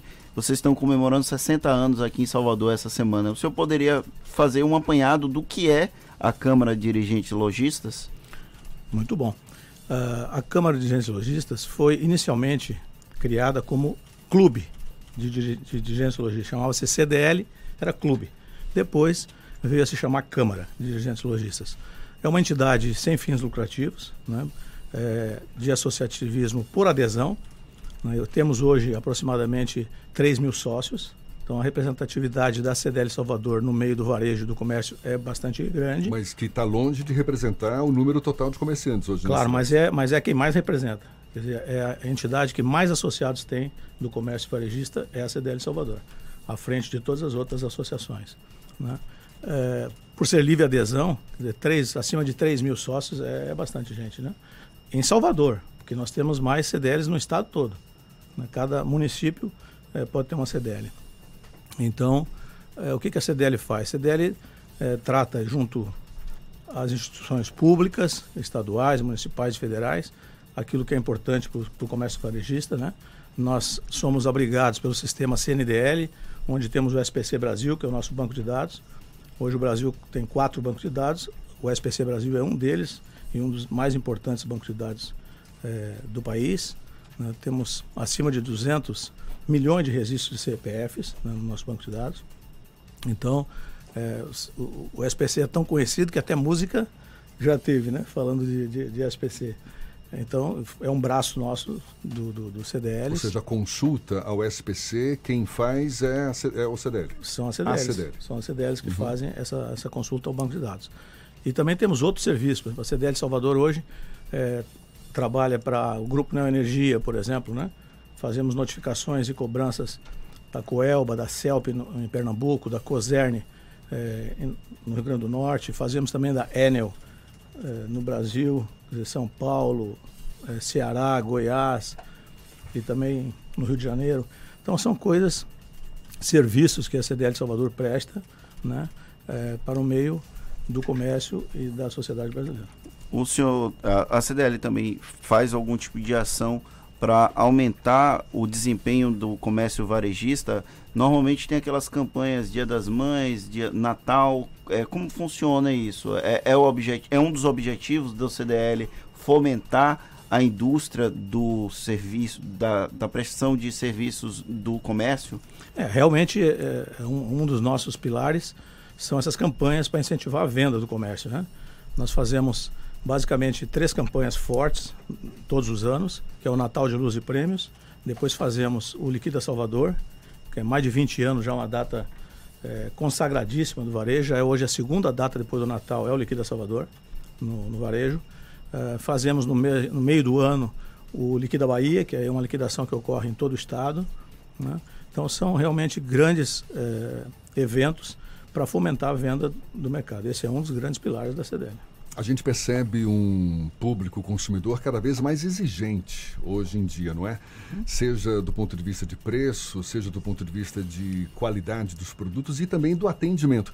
E um público que se acostuma cada vez mais também com as inovações que grandes varejistas, penso eu, devem também oferecer como como opção. E, e, esse é um grande desafio dos lojistas hoje em dia, não é? De se adequar a essas novas tecnologias, a essas inovações. Como é que o senhor avalia essa, sem, esse desafio? Sem dúvida, Jefferson. Esse é um, é um tema que a gente debate sempre. A CDL Salvador tem também nos seus, nos seus programas o que nós chamamos de quintas empreendedoras. Uma vez por mês nós fazemos encontros lá na CDL para tratar de diversos temas e um dos mais recorridos hoje realmente é a tecnologia, dizer, a atualização e as nossas orientações são sempre no sentido de que é, precisamos oferecer sempre melhores serviços, é, mais canais de acesso à compra, facilidades no meio de pagamento. Quer dizer, essa é uma grande novidade hoje, né? Todos nós estamos percebendo uma grande mudança nos meios de pagamento. Né? E ainda é muito grande a quantidade de lojistas que não se informatizaram, que ainda estão ali no papel e caneta? Ainda existe, né? No, no mercado dos, dos, pequenos varejistas, ainda tem muita gente que precisa melhorar nessa área. Mas os grandes varejistas eh, já estão todos eles com uma tecnologia bastante avançada e é por isso que se destacam no mercado. Né? A gente está em, em, rede para 10 emissoras aqui do interior do estado. Como funciona a comunicação entre as CDLs? Vocês têm algum tipo de mecanismo de troca de informações, por exemplo, Jiquié, Paulo Afonso, que são cidades que são é, atingidas aqui pelo ICE Bahia. Como é que funciona isso? Temos sim. É, como eu falei anteriormente, a gente faz parte de um sistema CNDL, né? O que, é o CNDL? O CNDL é o Conselho Nacional dos Dirigentes Logistas. Abaixo do CNDL tem a FCDL, que é a Federação das Câmaras de Dirigentes Logistas. A federação é que faz essa comunicação com todas as CDLs do Estado. Né? Nós temos aqui a Federação é, baiana de, de, de Câmara de que é FCDL, que é, FCDL é, é essa que dissemina todas as orientações para todas as CDLs do Estado. A CDL de Salvador foi pioneira aqui no Estado ou vocês têm registros de outras anteriores? Não, é a pioneira no Estado. E uma das pioneiras no Brasil.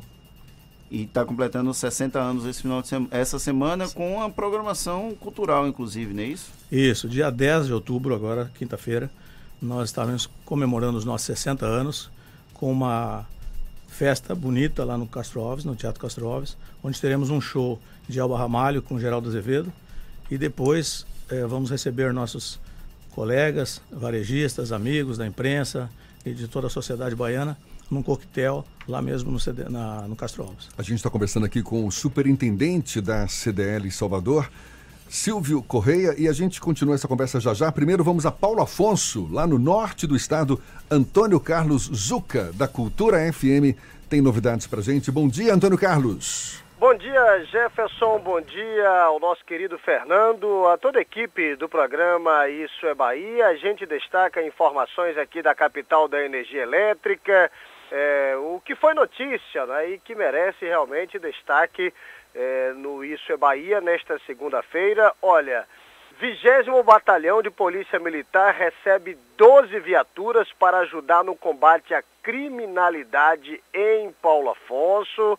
É, neste fim de semana, o terceiro BEIC, Batalhão de Ensino, Instrução e Capacitação, localizado em Juazeiro, realizou uma solenidade alusiva à entrega de novas viaturas em renovação da frota da Polícia Militar Baiana.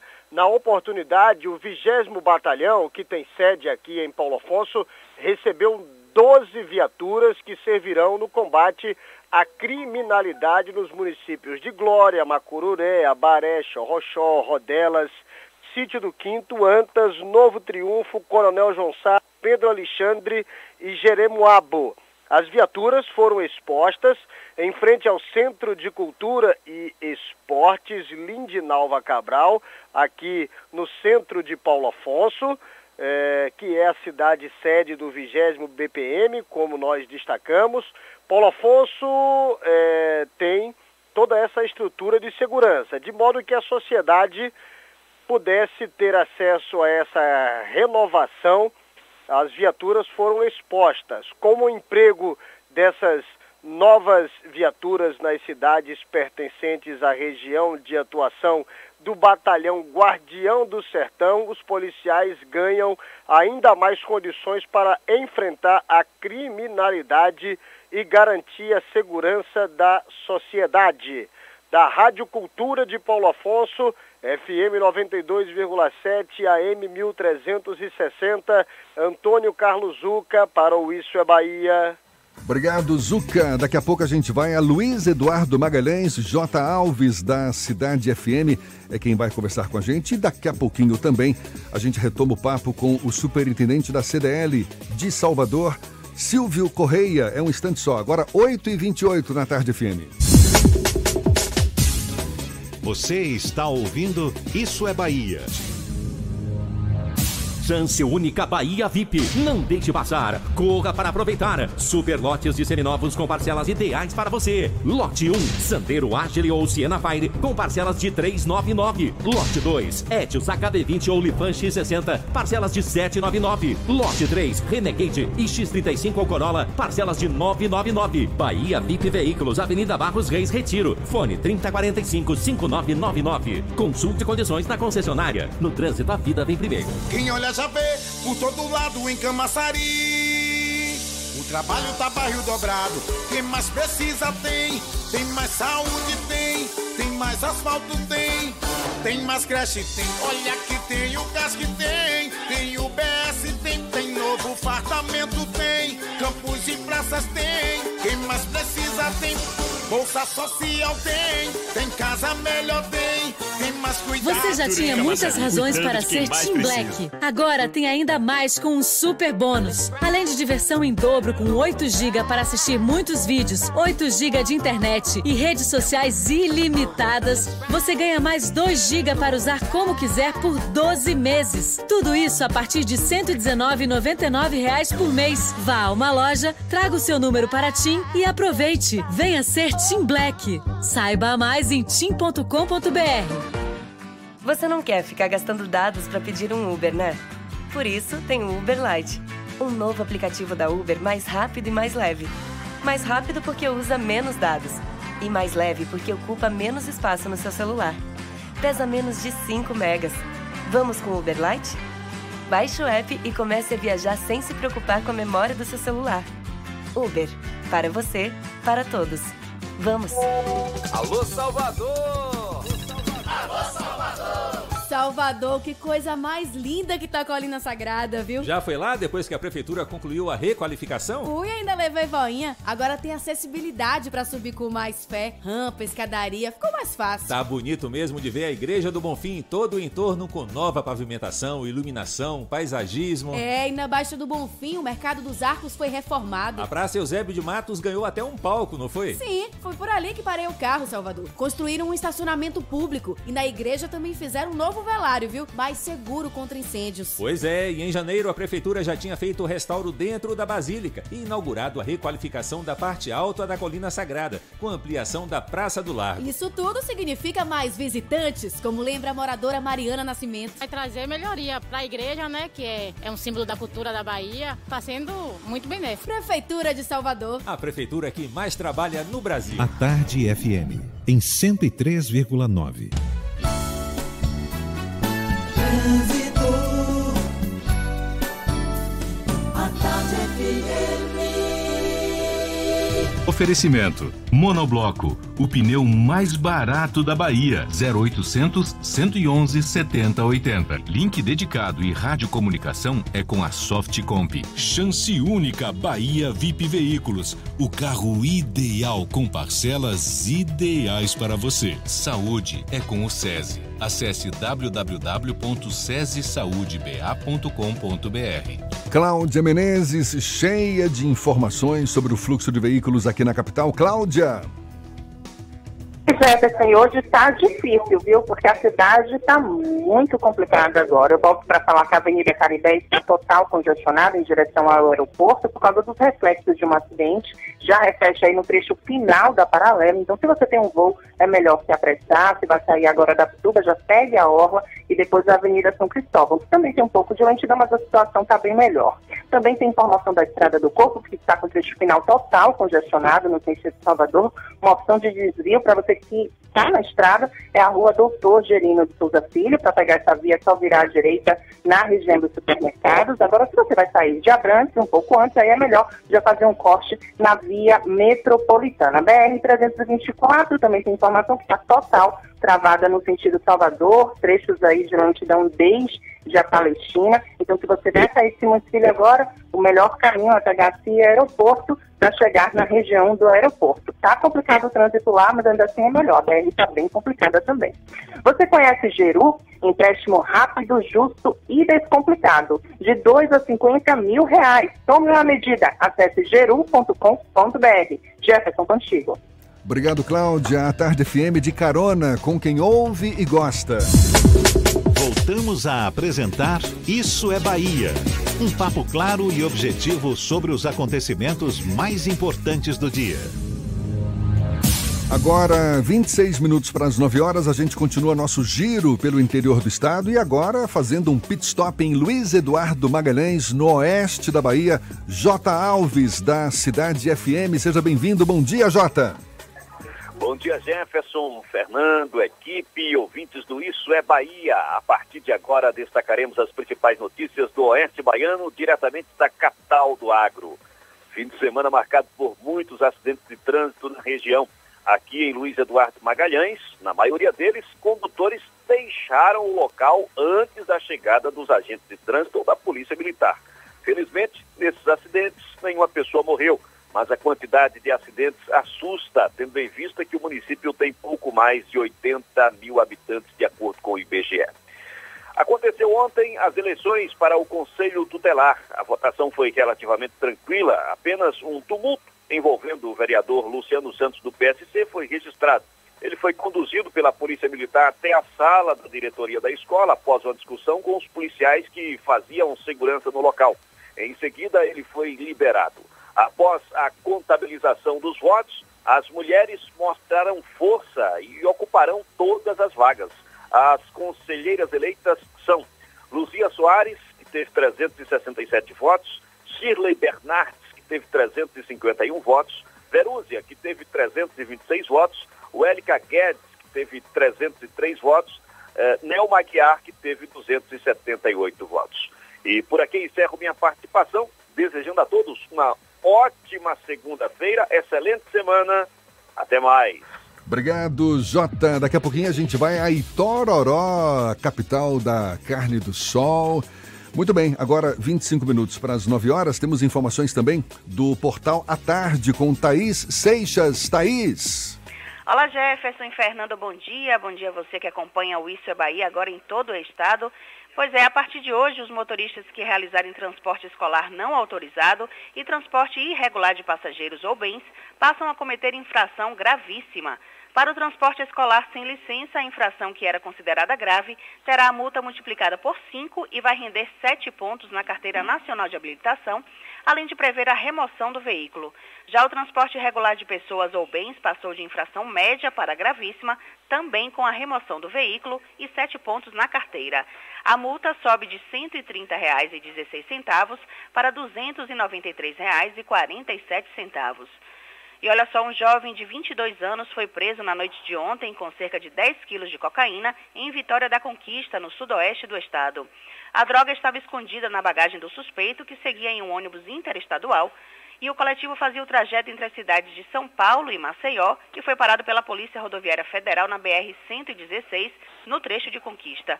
Durante a abordagem, os agentes desconfiaram da conduta do homem, que apresentou aí nervosismo, né, e encontraram 10 tabletes de cocaína na mochila dele. O suspeito confessou que levaria droga para São Sebastião, em Alagoas, e receberia também dois mil reais pelo serviço. Ele foi preso por tráfico de drogas e encaminhado à delegacia local. Eu fico por aqui. Essas e outras notícias você confere no portal atarde, atarde.com.br. É com vocês. Obrigado, Thaís. O Sim e o Cine Bahia divulgaram novas vagas de emprego para Salvador. A gente, portanto, comecinho de semana, dá essa força para você que está em busca de emprego. O SIM, Serviço Municipal de Intermediação de Mão de Obra, divulgou vagas, por exemplo, para assistente de qualidade, mecânico, encarregado de obras, repositor de mercadorias, operador de telemarketing e confeiteiro. E o Cine Bahia, vagas para costureira, eletricista de instalações de veículos, analista de sistemas, consultor de cobrança, instrutor de música e percussão, além de estágio em design gráfico. No caso do SIM, é só procurar um dos postos. O SIM funciona no comércio e também na Boca do Rio ou as prefeituras bairro. E os candidatos às vagas do Cine Bahia devem procurar a unidade central, ali, ali no edifício Torres do Iguatemi, na Avenida ACM ou os postos do SAC. Estamos aqui conversando com o superintendente da Câmara de Dirigentes Logistas de Salvador, CDL, Silvio Correia. A gente falou um pouco mais cedo da, da oferta de novas vagas formais. O setor de comércio foi um dos que mais ofereceram vagas. Também um aumento, um incremento nas vendas nesses últimos meses. Agora, esse desempenho ainda está aquém do desejado. Né? Eu queria que o senhor fizesse uma, uma avaliação do que, que ainda está faltando para o comércio engatar uma quinta marcha e fluir com mais, com mais motivos para comemoração. É, realmente, nós estamos entrando, como falamos, no trimestre mais importante né, do ano. Uh, estamos com a expectativa, inclusive, viu, Jefferson, de ter um crescimento também agora nas contratações temporárias. Normalmente acontece nos finais de ano essa contratação. E esse ano estamos numa expectativa de que isso aconteça um crescimento acima de 6% de contratações temporárias. Em relação ao ano passado. Em relação ao mesmo passado, período do ano passado. Mesmo período do ano passado. É, isso é muito importante, muito promissor, né? É, quem mais atrai essas vagas são shopping centers, né, nas diversas funções, porque precisa funcionar nos fins de semana, horários prolongados. Então, esse ano realmente estamos com bastante otimismo com relação a isso. Agora, o senhor está é, satisfeito com a política econômica do governo? Está ajudando? Está atrapalhando? Cria uma expectativa positiva ou negativa? Como é que o senhor avalia? É, a gente acabou de, de, de chegar de Brasília, tivemos lá o Fórum do Varejo, foram quatro dias de fórum lá em Brasília, há 20 dias atrás, onde tivemos uma palestra do, do ministro Paulo Guedes, Sim. e ele falando de todas as perspectivas econômicas do Brasil. A se confirmar, Jefferson e Fernando, tudo que ele vem falando, realmente nós vamos entrar numa nova etapa da economia brasileira. Precisamos aguardar que esses fatos ocorram de verdade, né? O que nós já vimos até agora foi a MP da liberdade econômica, uh, realmente a reforma da Previdência e tantas outras coisas importantes que vêm sendo feitas. Nós acreditamos e somos otimistas de que uh, deixamos para trás aquele período mais negativo da economia brasileira. Estamos experimentando já uh, ventos favoráveis e acreditamos que daqui para frente a tendência é melhorar. Esse otimismo o senhor encontra não apenas enquanto dirigente lojista, como superintendente do CDL, mas você encontra reflexos também em outras camadas desse segmento que o senhor atua? Sim, a gente já, já encontra realmente, Fernando, em outros segmentos, inclusive nos consumidores. Né? O consumidor estava muito preocupado, uh, muito atento a tudo isso, segurando aquele que tem um pouquinho de economia, segurando, guardando o dinheiro. E hoje a gente vê que já se consome mais. Uh, a confiança aumenta, aumenta no, no, meio empresarial e também está aumentando no consumidor. A gente vem percebendo isso nos diversos segmentos do varejo. E tem a, a algum segmento em particular que comemora mais essa fase e, e, quais também os segmentos em que ainda carecem de um desempenho melhor? Na verdade, Jefferson, é, foi importante você falar sobre isso. Quando tu falou que é preciso fazer inovações, melhorias de tecnologia e tudo mais, então é difícil hoje você dizer que o segmento A ou B está melhor ou está pior. Existem é, players que estão melhores e piores, às vezes no mesmo segmento, porque se prepararam melhor, se adequaram melhor, oferecem novas tecnologias, né? E, e aí você sente que cresce, uns no mesmo segmento e outros menos. Em função disso, do, do, do, do, do, que, do que eles se prepararam, do que eles estão oferecendo aos seus consumidores. Né? Mas de uma forma geral, tem melhorado todos os segmentos. De uma forma geral, todos é, vêm melhorando. A notícia que a gente recebe é que é, ficou para trás aquela, aquela onda, aquela nuvem de, de pessimismo. Eu queria que o senhor desse também um recado, o senhor, pela sua experiência, dirigente de um setor muito representativo da economia baiana, da economia brasileira como um todo. Para quem está começando nessa área, para quem está querendo empreender como comerciante, em particular na área varejista, qual o melhor caminho, qual, o, quais os cuidados necessários, imprescindíveis para que o seu negócio prospere? Isso porque a gente sabe grande parte dos empreendimentos dos, das pequenas empresas, das micro e pequenas empresas, fecham com menos de dois anos de vida, não é verdade? Exatamente. Qual é o caminho da mina? Olha, a, a nossa orientação sempre no sentido de que você precisa se preparar. Né? É, é, comum uma pessoa receber uma, uma, um dinheiro a partir de uma demissão, de uma aposentadoria e tal, e ir para o varejo fazer o seu negócio. Nós indicamos o SEBRAE, que tem um projeto importantíssimo e muito bacana chamado Empretec, que forma o empresário, ensina, o, o, vamos dizer assim, o beabá do negócio. Eu costumo usar um. É uma metodologia da ONU, inclusive, Exatamente. o Empretec, não é isso? Fantástico o Empretec. Então é o que a gente indica, é preciso fazer, é, porque eu costumo brincar e dizer que a maioria das pessoas confundem o apurado com o lucro.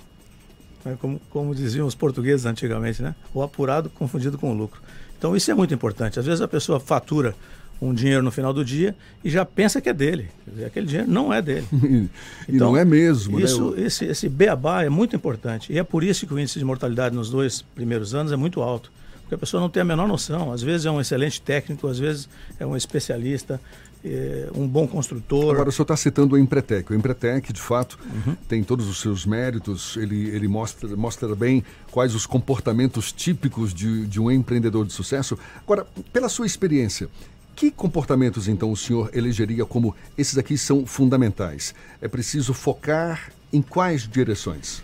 É preciso focar, hoje em dia, basicamente, primeiro, naquilo que você vai fazer. Você tem que ter exatamente o, um conhecimento profundo daquilo que você vai empreender. E depois, custos. Dizer, hoje não se admite mais ter custos altos. Dizer, o custo tem que ser uma coisa hoje absolutamente controlada para você poder superar as dificuldades. E isso essa crise ensinou muito. Né? A gente navegava com águas cheias e aí você não vê as pedras. Quando a água baixa é que você começa a enxergar as pedras. E isso ensinou muito o empresariado brasileiro. Você tem que trabalhar com custo enxuto, custos baixos, e aí você consegue superar. Acho que esse é o grande segredo de qualquer negócio. É você ter uma boa relação entre o seu faturamento e seu custo. O Natal está chegando. Qual a expectativa de volume de é, recursos que vai transitar no comércio? O senhor falou de previsão de aumento de 6% das contratações, mas de faturamento das lojas, já é possível fazer algum tipo de previsão nesse sentido? É, a expectativa é mais ou menos parecida, Fernando. É que a gente cresça também em torno de 5%, 6% nesse período.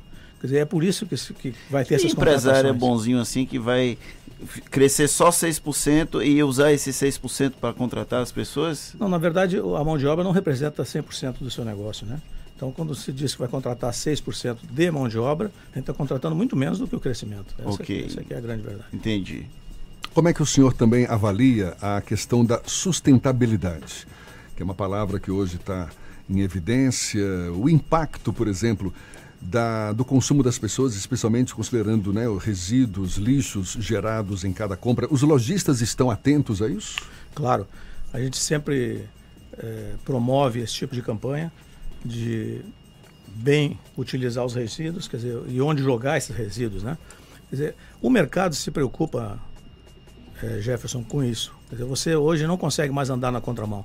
Quer dizer, as empresas que, que não se preocupam com isso, que não oferecem é, boas práticas, o próprio mercado se encarrega de excluí-las do, do negócio. Mas que práticas, por exemplo? Rapaz, a gente precisa é, não vender. Hoje, essa semana passada tivemos uma reunião também importante no Conselho do Comércio, onde tratávamos de brinquedos, né? O perigo dos brinquedos agora nessa época de Natal. Então, é, estamos acolhendo e incentivando, juntamente com, com a defesa do consumidor, todos esses brinquedos que são perigosos, para as crianças. Tirar isso do mercado, é, fazer com que os lojistas não comprem esse tipo de material é, no mercado informal. Quer dizer, isso tudo são coisas que a CDL Salvador também se preocupa e a partir daí com o próprio resíduo. Né? Mas, por exemplo, o plástico, que é um dos grandes vilões não é? nesse, nesse cenário de, de degradação ambiental e tudo mais, ainda é extremamente consumido no mercado e não existe um lobby dos fabricantes de, de produtos que, que utilizam plástico como matéria-prima para que esses produtos ainda permaneçam no mercado, mesmo havendo já alguns produtos similares e alternativos mais ecológicos? Com certeza, isso é uma, uma, uma prática muito antiga, né? Você não consegue mudar o, o conceito de produção nacional e internacional num curto prazo. Quer dizer, isso é preciso muita pesquisa, é preciso que hoje os jovens que estão aí no mercado com essas startups, com essas coisas fantásticas, eles vão trazer essa solução para a gente. Né? O lobby sempre existiu e sempre vai existir, mas eu acho que uh, a concorrência, a informação, quer dizer, o trabalho que vocês fazem na rádio, na televisão, divulgando isso, é, com certeza os mais jovens não vão consumir da forma que nós, na nossa geração, consumimos sem, é, sem essa preocupação. Mas ainda vai levar um tempo grande, Acre acredito, acha? acredito que sim, acredito que, que ainda vai demorar. Muito embora que as, as mudanças nos tempos atuais são muito mais rápidas do que nos nossos, no nosso tempo. Né? A gente demorava 100 anos para ter uma, uma, coisa nova. Hoje, nos últimos 10 anos, você tem novidades impressionantes né, que você não imaginava que teria, né? Esses, como eu falava antes, os meios de pagamento. Quem é que imaginava que você hoje com o celular aproximado a, a, um, a um, caixa, né? Você já faria uma transferência de fundos. O cartão de crédito, o plástico foi uma coisa fantástica, né? Hoje não precisaria mais do cartão, de, do cartão plástico. Você basta ter um, um, um código de, de um QR Code no seu aparelho e você transfere fundos, né? Você não sabe da onde nem para nem onde, né? O dinheiro vai como um passe de mágica. Facilidade que ninguém imaginava, né? É, Fernando? O, a questão das novas tecnologias, o senhor falou que é possível que elas cheguem de vez. O senhor acredita que é, a, o mercado da internet, por exemplo, vai substituir o mercado tradicional? Não, não vai substituir. A gente acompanha um, uma, uma feira, na verdade são congressos né, que acontecem em Nova York todos os anos, no mês de janeiro, chamado NRF, nós acompanhamos há mais de 20 anos uh, essa evolução do varejo. Teve um momento, há 5, 6 anos atrás, que se dizia isso lá, que a internet ia acabar com as lojas físicas e tal. E você vê hoje muito ao contrário, você vê a Amazon comprando lojas físicas. Né? Você vê projetos uh, de tecnologia de ponta em comércio em e-commerce comprando lojas físicas. Então, na verdade, o que se prega hoje é o omni-channel, quer dizer, os vários canais de compras, né? se somando e, e buscando uh, as diversas formas de atingir esse consumidor. Né? O, o, meio físico, hoje tem pesquisas que dizem o seguinte, que 50% mais ou menos das pessoas vão na loja física e acabam comprando na internet. E outras 50% vão na internet, pesquisam e vão comprar na loja física. Então, são coisas que se complementam. Essa, essa notícia antiga de que ia acabar a loja física não é verdade. Ela não vai acabar. Ela vai se transformar muitas lojas físicas hoje se transformaram em pickups, né? Quer dizer, você compra na internet e vai buscar na loja física. Aqui em Salvador a gente já tem uma, já tem um, um mercado ali na Graça que você pode comprar na, na, na internet e vai buscar sua mercadoria ali na, na loja que está aberta fisicamente ali. Então, está uh, chegando, Salvador já tem tecnologias de ponta. Nós víamos há alguns anos atrás o self-checkout funcionando fora do Brasil e se dizia que no Brasil nunca ia funcionar porque o brasileiro ia pegar a mercadoria e ir embora, não ia pagar. Né? Hoje você vê self-checkout checkout aqui em Salvador. Você compra as, as mercadorias, passa, paga e, e vai embora. Eu fico ninguém... imaginando esse cenário disseminado mundo afora, que seria uma beleza, uma maravilha, todo mundo consciente, mas ainda é uma iniciativa de poucos Sim, mas como toda nova tecnologia, né? Ela não chega é, para todos ao mesmo tempo, né? Mas eu não tenho dúvida que isso Mas isso avançar. passa pela conscientização das pessoas passa também, pela né? conscientização e, e, outra coisa, Jefferson, o meio ensina. Dizer, quando você está numa loja que tem um self-checkout, você já sabe que não, não vai poder sair por outro canto, vai ter que sair por ali, pagar no self-checkout ir embora. E tem, tem experiências, eu não sei se aqui na Bahia, em Salvador também, mas de lojas sem a presença do vendedor, de, de todo mundo. Está, inclusive para o pagamento, não é isso? É, é Isso. o dinheiro depositado ali, se tem um troco, o, o cliente pega o dinheiro ali, o que é necessário, e vai embora sem, Exatamente. sem o menor problema. E, e- e- e com resultados promissores, não é isso? Exatamente, é isso que eu estou acabando de falar. Nós temos aqui já lojas funcionando assim. Né, que você pega as mercadorias no, no- no- no entorno da loja, vai para o caixa, paga sozinho. Sem qualquer funcionário mesmo, Sem então. qualquer participação de funcionário nenhum. Ele vai embora, pega seu carro e acabou sua compra. É, é uma tendência mundial, isso já acontece fora do Brasil há muitos anos, há mais de 10 anos já existe isso nos Estados Unidos e na Europa. E agora já chegou no Brasil. Dizer, chegou na Bahia. São Paulo já existia alguns anos atrás. Hoje nós já temos aqui em Salvador isso funcionando. E outras tecnologias que chegarão também. Também na área de controle, que é uma coisa muito importante, voltando a falar de custos e controles. Quer dizer, hoje você tem equipamentos que você pode fazer a contagem dos seus estoques de formas muito rápidas. Quer dizer, aquele, aquela história de fechou para balanço, acabou. Dizer, Ninguém mais fecha para balanço. Né? Que- Aqueles prejuízos que você tinha na operação por conta da falta de tecnologia, hoje não tem mais. Hoje você pode fazer um balanço com a loja funcionando, né? Com as tecnologias já existentes e eh, fáceis de serem consumidas por qualquer varejista. Silvio Correia, superintendente da CDL Salvador, Câmara de Dirigentes Logistas, conversando conosco aí sobre esse setor que é tão importante para a economia brasileira. Muito obrigado pela sua disponibilidade, pela atenção aos nossos ouvintes e um bom dia. Obrigado a você, um bom dia, Jefferson e Fernando, e até uma próxima oportunidade. E parabéns pelos 60 anos da CDL, comemorados nesta semana, não é isso? Isso, na quinta-feira, dia 10, no Teatro Castro Alves. Muito obrigado e um bom dia a todos. Agora faltam seis minutos para as nove horas e vamos a Itororó. Maurício Santos, da Itapuí FM, é quem fala conosco. Bom dia, Maurício. Bom dia, Jefferson. Bom dia, Fernando. Ótima segunda-feira a todos. Jefferson Fernando, hoje a notícia é aqui da nossa cidade. Como é o assunto mais comentado aqui da nossa região, e eu creio que da Bahia também, ah, no último fim de semana agora, né, no último sábado, na madrugada aí do dia 5, tivemos aqui eh, uma noite de terror de pânico, né, onde deixou os moradores da nossa cidade assustados e aterrorizados. Bandidos explodem agências bancárias e tentam roubar joalheria aqui em nossa cidade. Pois é, os bandidos aí, né, eh, explodiram duas agências bancárias no- na nossa cidade aqui de Itororó, sendo uma agência bancária do Bradesco e a outra do Banco do Brasil. Tentaram também aí explodir uma joalheria, não teve êxito. Arrombaram também uma loja, né, fizeram aquela bagunça toda. Ah, no momento da fuga, o grupo ainda tentou aí assaltar essa joalheria, mas não conseguiu.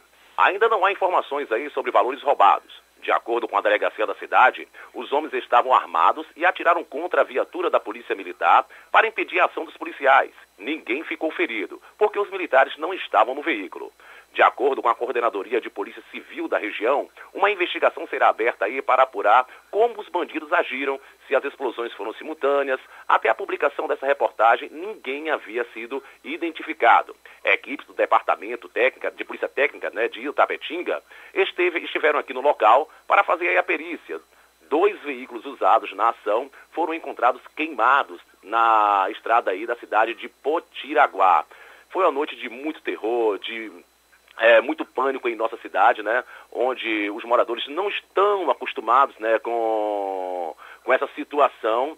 Ah, moradores afirmaram aí que a ação demorou aí vários minutos. Foram possível ouvir gritos de ameaças e tiros. A viatura do pelotão, a polícia militar, né, foram aí alvejados. Ah, mas até o momento não temos mais informações. Aí foi notícias aqui da nossa cidade de Itororó. Jefferson, Fernando, bom dia. Agora é com vocês. Obrigado, Maurício. Um bom dia para você. Fernando, acabou. Estamos chegando ao fim de mais um Isso é Bahia. Nós voltamos a partir da próxima, a- amanhã, na terça-feira, às 7 da manhã, aqui para Salvador, a partir de 8 para todo o estado. São 10 emissoras afiliadas aqui no Isso é Bahia, com muita informação e aquela pimentinha para você começar o dia. Não é só pimenta biquinho, ah, uma das nossas ouvintes mandou esse recado no YouTube. Amanhã a gente está de volta. Um abraço, Jefferson. Muito obrigado pela companhia, pela parceria, pela confiança. Amanhã, portanto, a partir das 7 horas e a partir das 8 para toda a Bahia. Muito obrigado, bom dia. Aproveite a segunda. A semana está tá só começando. Bom dia para você.